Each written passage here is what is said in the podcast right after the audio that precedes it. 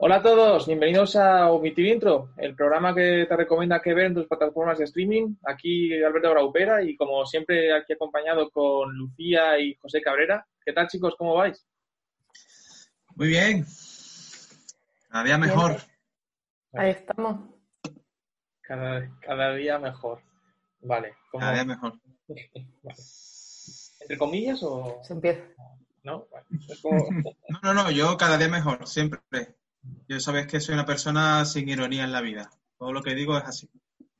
Día mejor como el Apolo. Bueno, eh, vamos para vamos a empezar con, bueno, como siempre, con la, con la sección de, noticias, que tenemos que hablar un poco de la actualidad. Como siempre. Sí. Vamos de tres programas. Como siempre desde la nueva normalidad, ¿no? Exacto. Eh, no, no me revientes mi burbuja. Y vamos a hablar de, bueno, de la actualidad y a ver, ¿qué, qué ha pasado, qué ha pasado, qué cosa interesante ha pasado en el mundillo de la, del, de las plataformas de streaming? Lu. Eh, pues yo quería comentar que mm, está el. me he atascado. El Da Film Festival, que normalmente se celebra en Barcelona por estas fechas más o menos. Este año, pues por motivos obvios, desde el 30 de abril al 10 de mayo, o sea que desde que salga este programa queda poquito, pero podéis aprovechar ahí el fin de a tope. Este año se lo están celebrando en Filming si tenéis filming lo podéis ver directamente y luego también han hecho una cosa que es un abono que son para los que no tengan filming, que me imagino que para dos días, no sé que seáis muy frikis y os queráis pegar la pechada, eh, un abono de 25 euros que incluye tres meses de filming más el festival. Y, y, la verdad que tiene una selección muy chula, es así cine de autor tal, muy variada y me parece una iniciativa guay para todos los festivales que se están cancelando y tal, esta opción además que en redes y, y demás, eh, pues también hacen tipo podcast, entrevistas, eh, críticas y estas cosillas. Y de las pelis que están de toda esta programación, yo os quería recomendar en concreto Little Joe y la retrospectiva que hay de, de Jessica, Jessica Hausner, que está disponible. Pero ¿cómo, cómo funciona O sea, un festival o sea, online de, cine que tú pagas una, una cuota que es como... Y tienes acceso a las películas que estarían en el festival de haberse, de realizado personalmente, o sea, físicamente. Guay, guay. Oye, pues, eh, pues apuntarlo. Si luego nos acordamos, ponemos el enlace debajo en la descripción y, y para que sí, está, está en filming, entras en filming y... Ah, vale, pues estupendo. Pues ponemos el enlace. ¿Y sabes si eh, una pregunta, ¿eh? que no sé si tienes el dato o no, si no ya lo buscamos. Eh, ¿Las pelis están disponibles en las fechas en las que dura el festival o ya se, luego se quedan ya subidas? En las fechas en las que dura el festival. Ah, vale, vale. Y de hecho sé que lo están haciendo, o sea, como que no, hay, no, es, no es que haya pases mm, como en un festival de verdad, pero sí que pues tal película ha inaugurado el festival, eh, tal, mm. no sé si están todas las películas todos los días, creo que no. Y eso, de una manera un poco parecida. Tiene que ser muy raro, Un festival de, claro, todo el mundo nervioso porque va a ser su película y todo el rato mirando para atrás y está en su casa, ¿no? Entonces, eh, si ya el cine independiente tiene su ansiedad, súmale a que el estreno es en su casa, ¿sabes? Como, vamos, vamos. solo. O un festival sin encontrar en alguna sesión dormido. Bueno, eso, eso yo creo que es de apreciar. Y si eres tú? De, encontrarte a todos los que se creen críticos ahí haciendo cola y que te revienten la peli o que te expliquen por qué eres tan estúpido que no lo has entendido, cosas así. Oye, yo le veo muchos pros a esta iniciativa de filming y de A. bueno, José, ¿y tú qué tienes? Pues mira, yo tengo una eh, que puede tener incluso un poco eh, algo que ver con, lo que ha comentado Lu, es que eh, los Oscars para 2021 va a ser el primer año en el que admitan como nominadas películas que solo han estrenado en streaming. Porque ya sabéis que desde que, sobre todo desde que las plataformas ya empezaron a, popularizarse, eh, aunque hay películas que prácticamente solo se estrenan en streaming, siempre tenían que hacer como un estreno en salas físicas, ni que sea minoritario, para poder optar a los, a los Oscars, pues por ejemplo Roma o, El Irlandés, ¿no? Son películas que tuvieron además en su día mucha polémica por esto, porque al final bueno, pues estrenamos Roma en cinco salas y eso ya conmuta como que se ha estrenado en cines, aunque haya sido oficialmente para Netflix, y ya podemos ir a los Oscars. Pues para el año que viene, como este año, pues eh, ha, habido y va a haber bastantes menos estrenos que otro año. Claro, los Oscars han dicho, ¿qué hacemos? ¿Qué película metemos?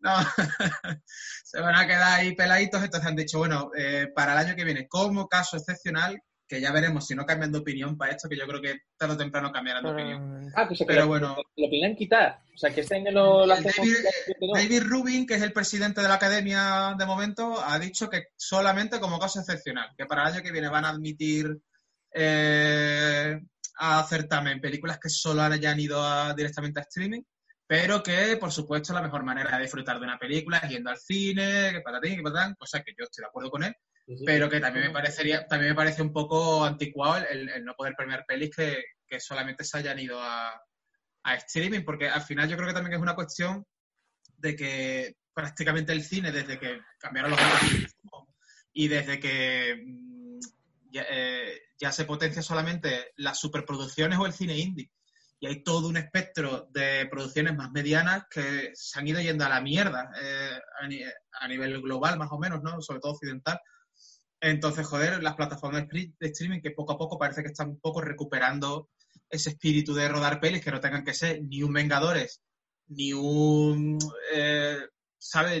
Ni una rodada con iPhone, que pueda haber pelis entre medias, pues, tío, que no nos olvidemos que prácticamente la totalidad de las películas de nuestra infancia no son ni superproducciones ni cine indie, son pelis que están ahí, ahí a medio... O sea, lo, siempre, ponen, siempre se pone el mismo ejemplo cuando se habla de esto, pero Los Gremlins, que es una película mítica adorada y reverenciada y recuperada por series como Stranger Things, no es ni una gran superproducción ni es cine indie, es una producción media. Ese tipo de producciones, desde hace unos años a esta parte, son paradójicamente las más difíciles de sacar adelante, porque las grandes productoras apuestan por, por megaproducciones y el cine indie al final se hace con cuatro duros y, y te lo montas tú.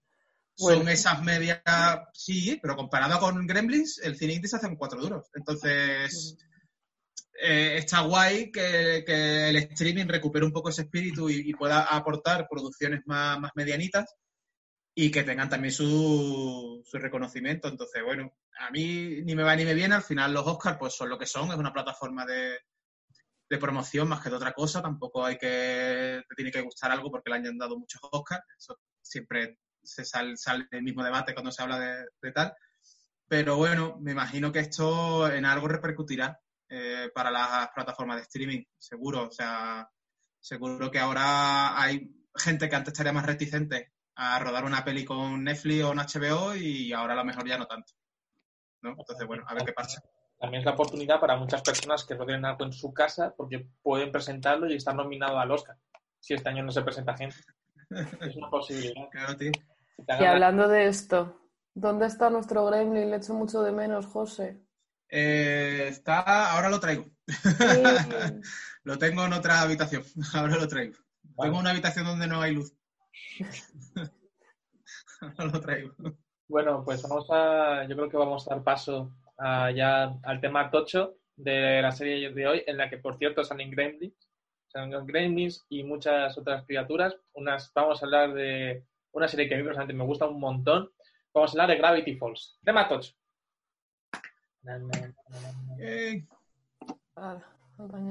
Vale, pues ya tengo grabado.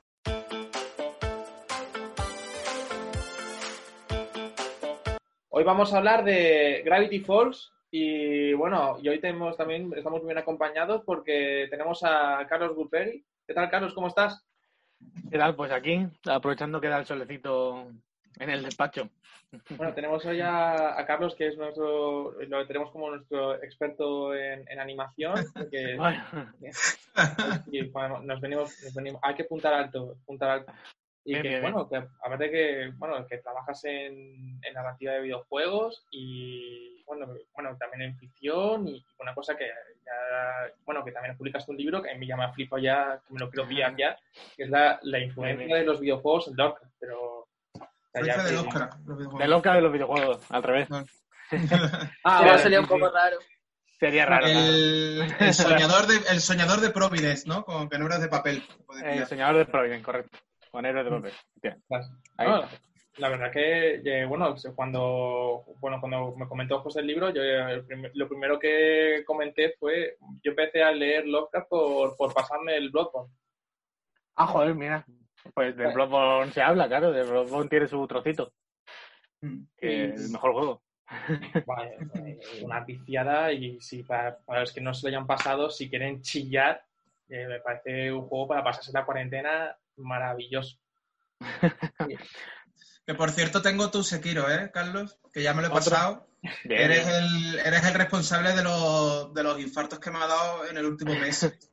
De los mandos rotos, ¿no? De la, de la ansiedad, de la pura ansiedad, ¿eh? O sea, como... Me cago en la leche. Odio al búho, tío, al puto búho. El que haya jugado al Sekiro me entenderá. El puto búho, tío. El puto búho. Ya está. Ah, Las pesadillas, las pesadillas. Bueno, entramos en materia, vamos a hablar de, de Gravity Falls.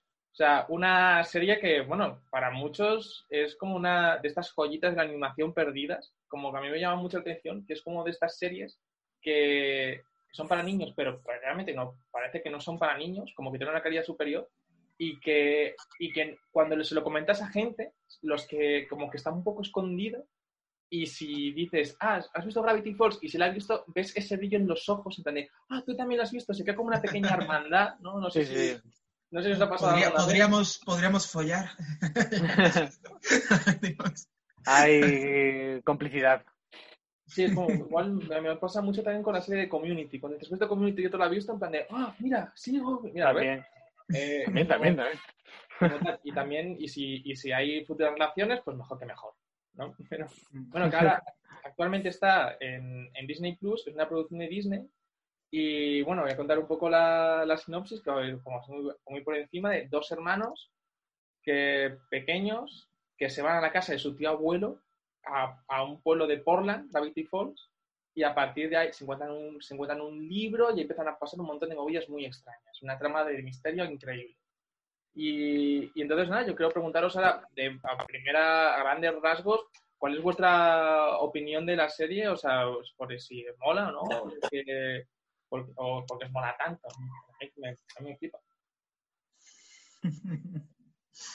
A ver, yo es- estoy un poco en desacuerdo con una cosa que has dicho, que es como que tiene una calidad superior, que o sea, no parece para niños porque tienen una calidad superior. O sea, a mí me parece una muy buena serie para niños. O sea, a mí me, me agota. A ver, también pues me la he visto un poco en plan maratón, pero a mí me parece muy buena serie infantil, no me parece que tenga mucho más allá. Sí, yo estoy de acuerdo en que la serie sí que se nota bastante que es para niños. Lo que pasa es que eso no tiene por qué ser algo peyorativo. O sea, quiero decirte, No, claro. claro, es como muchas veces cuando la gente dice, joder, qué buena es esta peli, no parece española. Joder, eh, has pretendido hacer un cumplido y has jodido al cine español ¿no? al final. O sea, pues yo pienso igual, pienso, joder, sí, la serie sí que parece para niños, sí que es evidentemente para niños. Otra cosa es que mole tanto y tenga tantos guiños y tantas tramas interesantes que al final alguien que no es un niño, por fuera al menos, eh, también pueda disfrutarla. Eh, que yo creo que es el caso de Gravity Falls. Yo creo que es una serie evidentemente hecha con un target eh, infantil. Lo que pasa es que, claro, se ve que también el realizador, Alex Hirsch, no lo pronunciaré bien seguro, evidentemente es una persona muy cercana a nuestra generación, no sé exactamente la edad que tiene, pero evidentemente se ve que tiene unos referentes que nosotros también conocemos y que por- probablemente compartiremos con él, entonces disfrutamos de eso, creo que disfrutamos de todos esos guiños y todas esas cosas que él, que él mete, que habrá niños que lo disfruten más, niños que lo disfrutarán menos, pero que nosotros lo pillamos y, y lo gozamos, ¿no? Sí, Yo creo que es como un poco serie para niños, que no trata a los niños como si fuesen idiotas, que los niños no son idiotas, son niños, pero no son idiotas. A a los niños se les puede hablar, como en ficción siempre se habla, ¿no? A los niños se les puede hablar de todo, mm, de- de- incluso de cosas más turbias, pero siempre que se haga bien.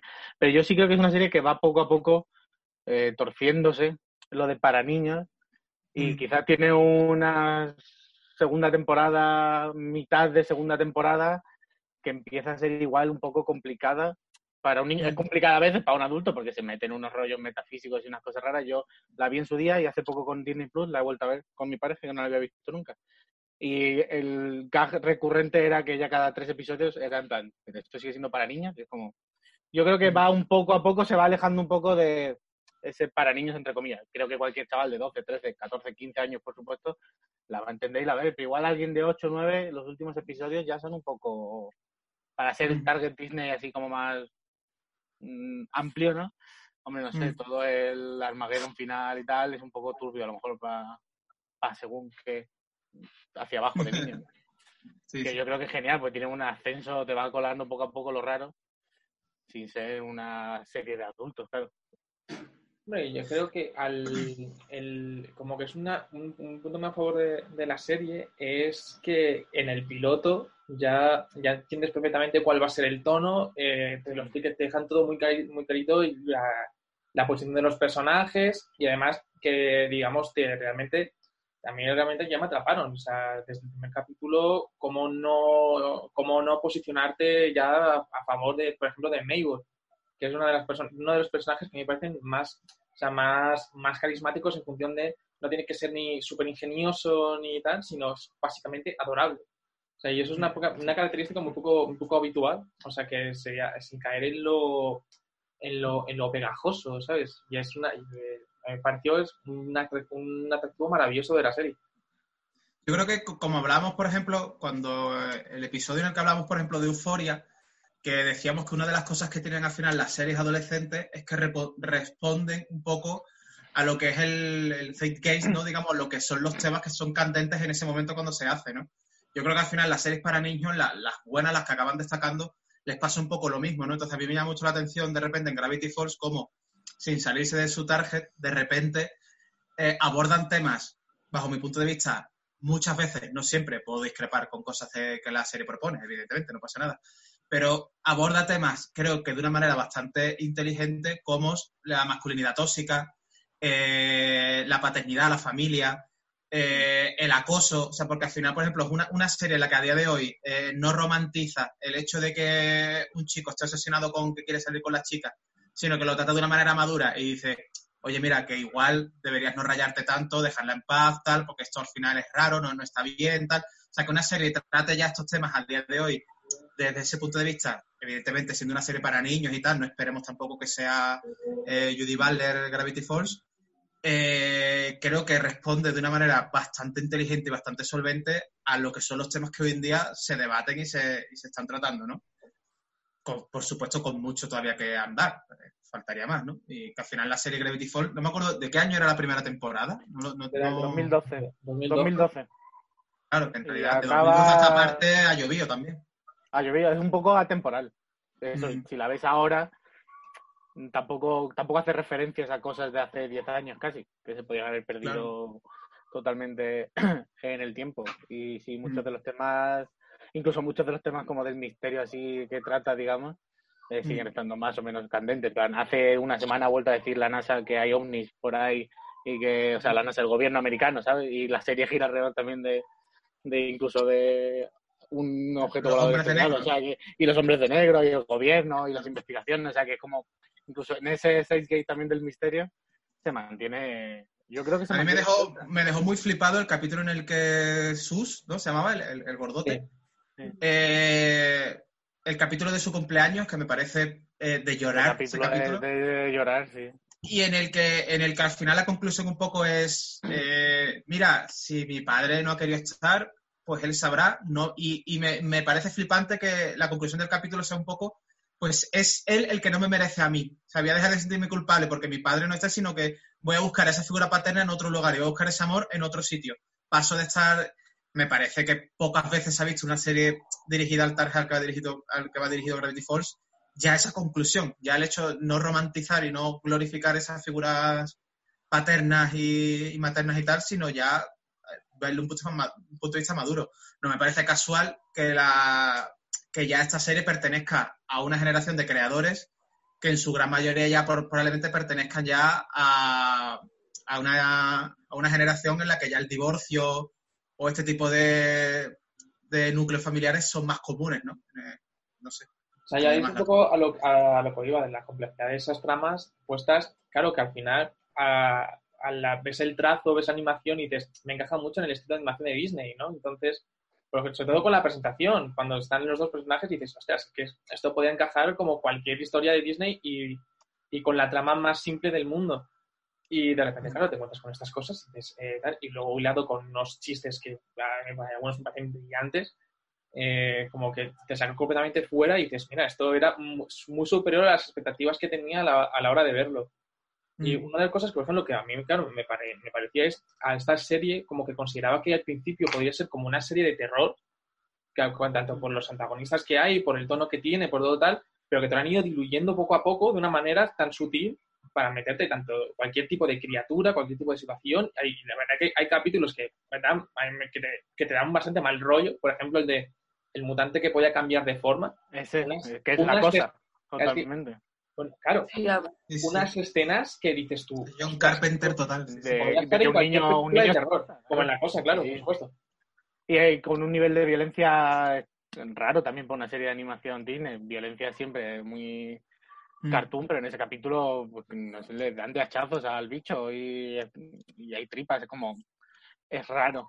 O sea, es una serie Bueno, que a el, de, el de verano Wing, el de verano Wing es brutal.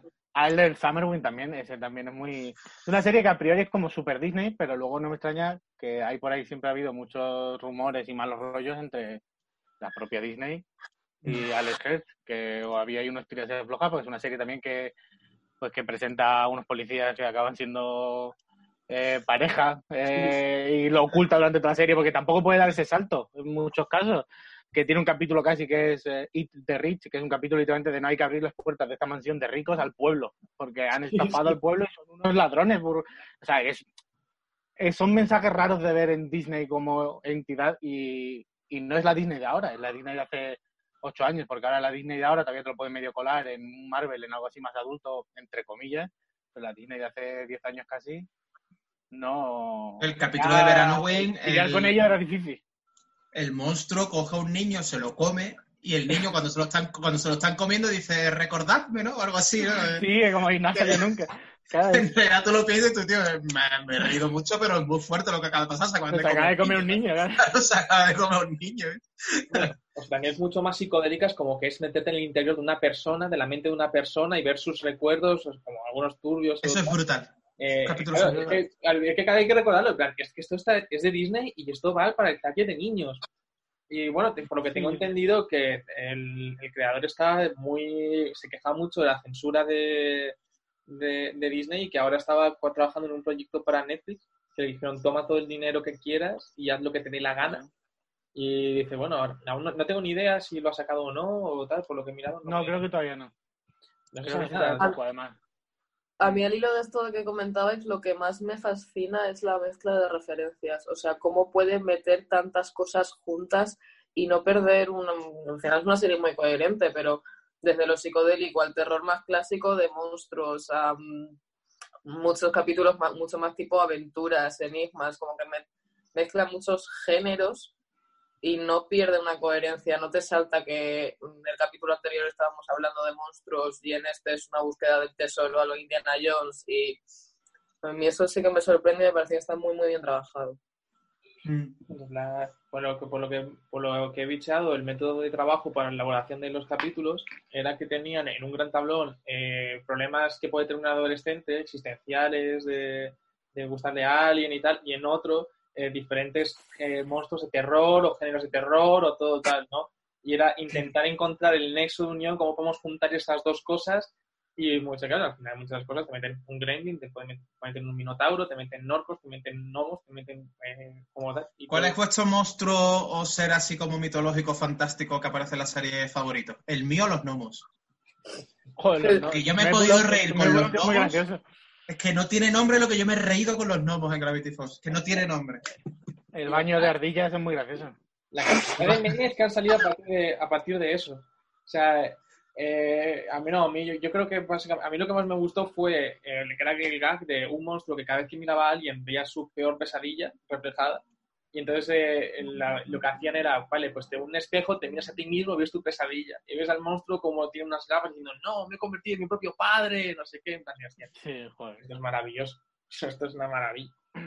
Y bueno, y quiero, bueno, quiero, quiero abrir un melón que ya, que, Bueno, una cosa que también que tengo aquí apuntado que me flipa muchísimo era la, la, que la serie esta es para estar atento porque la cantidad de narrativas paralelas que hay que te van, a medida que vas viviendo la serie, de que todo tiene algo que ver. O sea, primero me llama mucho la atención cómo siempre están haciendo referencias a otras cosas que han ocurrido en la serie. Como que nada es autoconclusivo. Todo tiene su porqué y todo tal. Siempre están haciendo recordando o alguien, algo, eh, cosas que pasan en otros capítulos y tal.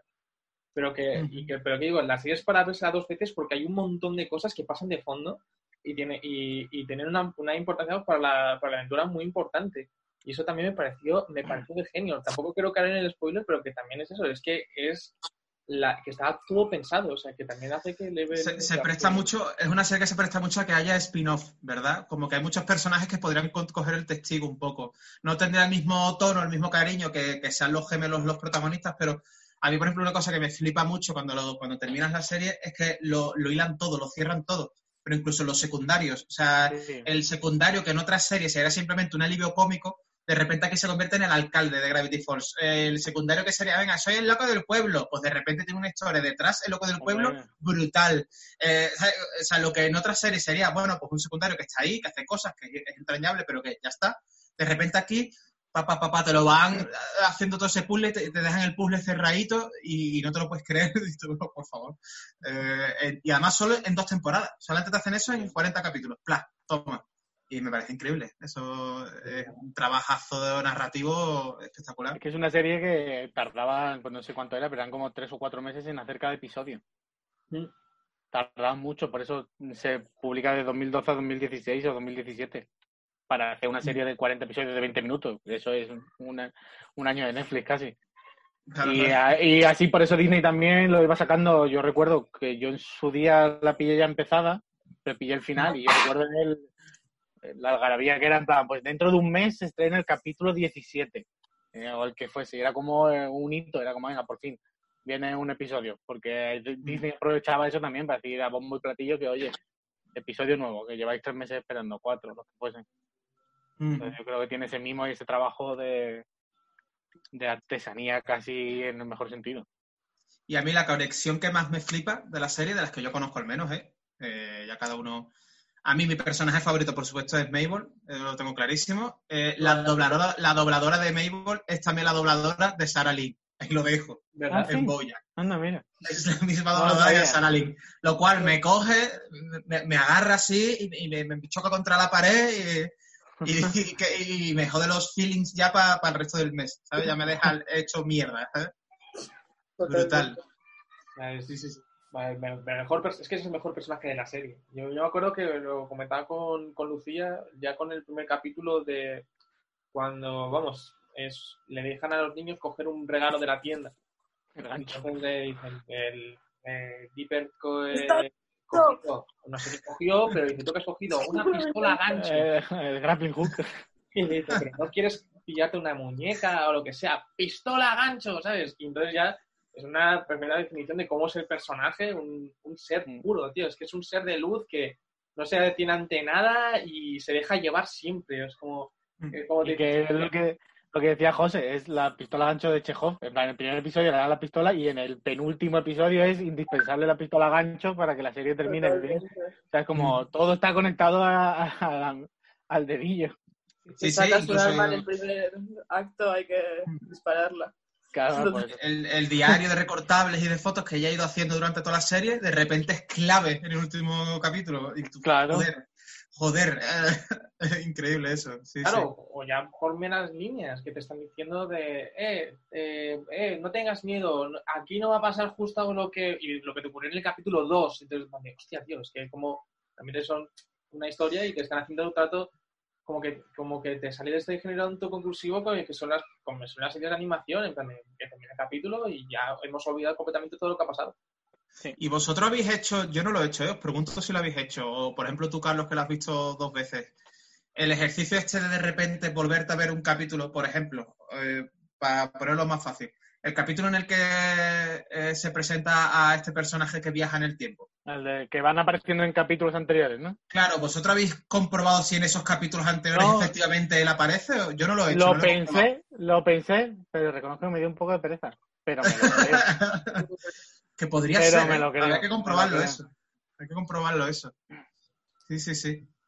Bueno, Es una serie muy consciente. Otro melón que también que quiero abrir de la serie es que también que llama atención es la cantidad ingente que tiene de referencias cinematográficas y a toda la cultura. tanto- o sea, es una, es una barbaridad. O sea, es como que no hay capítulo que no tenga su, su referencia en el cine o a los videojuegos. O sea, los videojuegos ya que tienen un capítulo propio. El capítulo de los videojuegos es increíble. Es un homenaje Y el, increíble. y el de, el de dragones y mazmorras, ¿no? También tiene uno. O sea, es una, De ley, es una barbaridad. Que también Tú, por ejemplo, ahora, tú, tú que has estudiado a los Kra, Burpe, tiene, sale un Cthulhu, ¿no? En, en un capítulo, ¿o lo he soñado? Sale como en la intro, creo. Como Pero no sale como en, el, en el Armagedón, este al final no sale un bicho con los tentáculos Sí, en la boca. sí, sale uno por ahí de fondo que parece una especie de Cthulhu, sí. Mm. Pero hay mucho de ese rollo de ¿esto es ciencia o es magia, no? O sea, todo lo Mm. de alrededor de Bill Cipher, que mi personaje favorito es Bill Cipher, y todo con el otro hermano y tal, todo este rollo de no es magia, en realidad es ciencia súper avanzada, ¿sabes? Porque estamos usando aquí maquinaria y haciendo cálculos matemáticos y físicos súper difíciles. Y esto no es, eh, no son vampiros, no es fantasía así, es porque ha habido una raza alienígena, aquí se ha caído un, un ovni que ha hecho que esto sea una zona, una zona rara aquí en mitad de Oregón, donde suceden cosas. Está esto tiene ese rollo muy de, pues sí, entre comillas, de Lovecraft, de esto es ciencia, es tecnológico, eh, hay que escapar siempre de todo, hay que tener cuidado con lo que lees, hay que tener cuidado con quién hace con quién haces un pacto. Y bueno, y de hecho la propia serie todo gira alrededor de los cuadernos, que eso es muy de terror, de Lovecraft, de ten cuidado con lo que lees, eh, que vas a invocar. Hay un capítulo en el que invocan a zombies directamente porque lees mal un pasaje de uno de los cuadernos y la lían, ¿sabes?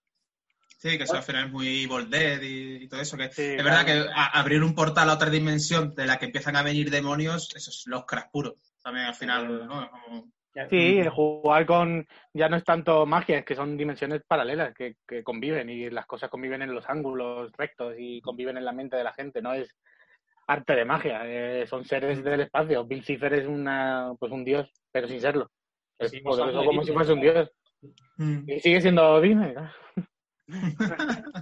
Ya ves, tío. Sí, sí.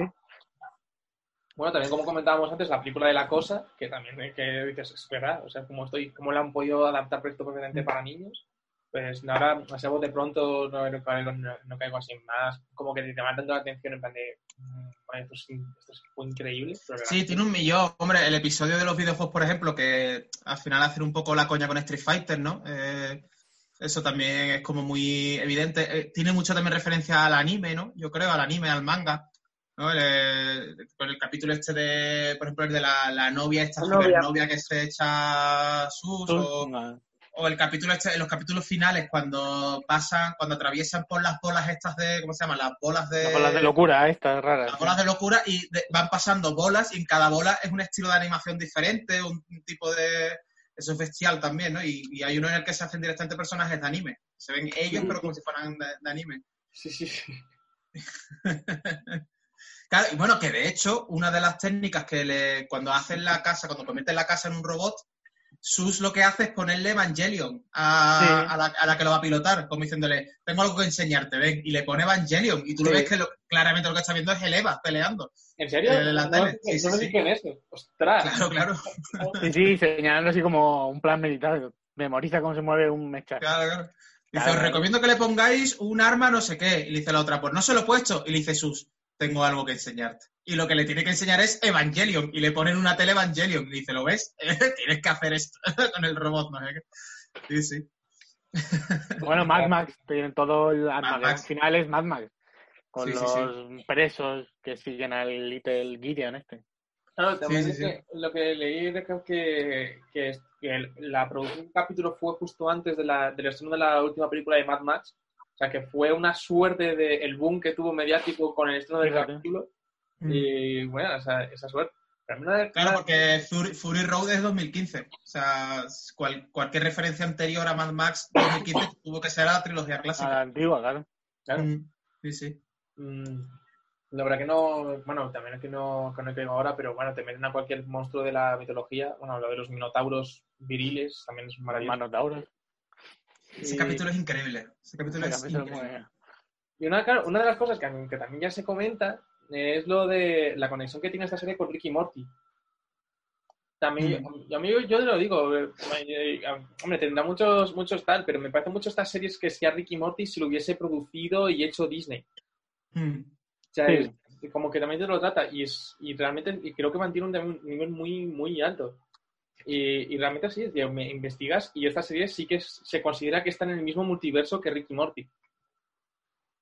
Claro, bueno, cuéntalo de la anécdota esta que tú decías, lo, lo de los portales. Ah, bueno, Eh, pues es, bueno, el- la, es cuando ocurre un momento que hay en un portal, se está, está el, el abuelo tiene, tiene un lápiz, un- una taza y una libreta. Y entonces cuando abre, abre un portal, el portal le engulle lo que tiene, que son estos tres objetos. Y entonces en, en- en el capítulo de Ricky Morty en el que eh, tienen que huir de los otros Ricks eh, para despistarlos, de la ciudadela creo que era, Rick abre tres portales y de esos tres portales un- sale una libreta, la misma taza y un lápiz. O sea que te llega y dices, eh, mola mucho la cosa claro. que han hecho. También de que parece hasta, hasta los Mortis caracterizados de los personajes de la serie y así de fondo. Realmente, tío, que como que también te enriquece mucho la serie de que sea tan situado en la, con una de las mejores series también de la, de la década. Si queréis, por ir así más o menos avanzando y le vamos dando, no sé, como veáis, tú mandas Alberto, pero por si queréis más o menos ir, ir- ir dándole un cierre y tal. Yo de Alex Hirsch eh, me vi por hace tiempo, y no sé si la vi entera, otra serie que tiene que se llama Pecezuelos, que tiene, eh, es otro género totalmente, va de peces y tal.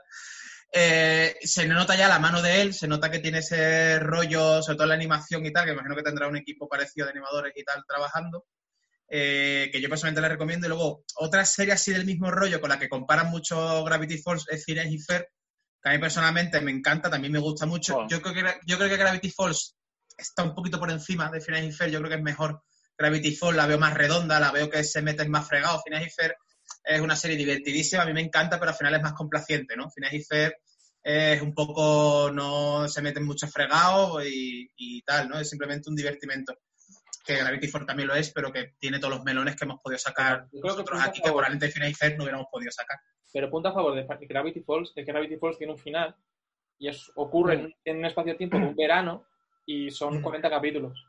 Tiene así que ver también con, en teoría es un verano, pero ya van por 500 millones de capítulos, ¿sabes? En plan de, Claro, claro. no, no va ahora por, por capítulos, ¿sabes? Entonces, como Sí, es como la, la- la banda del patio, ¿no? Que más quisiera yo tener los recreos que tienen en esa peña. eh. Exacto. más quisiera tener yo el verano que tiene Phineas y Fer. Sí, sí, totalmente. Así que bueno, yo así a modo de recomendación, eh, yo en realidad sí que reco- recomiendo Phineas y Fer. La gente que sí, a la gente que se la haya pasado bien con Gravity Falls, con Phineas y Fer lo va a gozar también. Y Pecezuelo, yo no, no tengo mucho recuerdo así de ella, pero es del mismo creador de, de Gravity Falls, de este Alex Hirsch. Ah, No sé si vosotros tenéis alguna cosita por ahí, alguna recomendación también. Yo es que ya sé, ya sabéis que no es muy mi género, entonces no se me ocurre recomendar Mm. nada así en especial. Yo lo que sí recomiendo Pero soy, es, soy recomendada.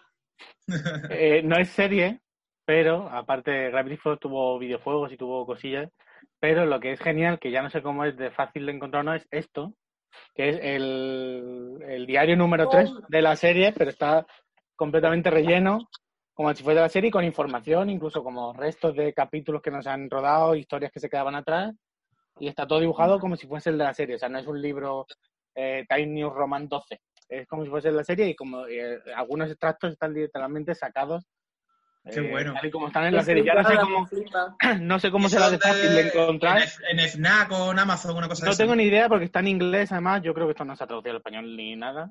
Y esto me lo Mm. regaló a mí una amiga por un amigo invisible hace mil años, cuando estaba empezando a ver la serie. ya sé. Y es una cosa loquísima. En plan, es todo veis, es, es muy gordo y está lleno de información muy graciosa y de detallitos y de parte bestiario con los fichos y los análisis y las cosas cerradas.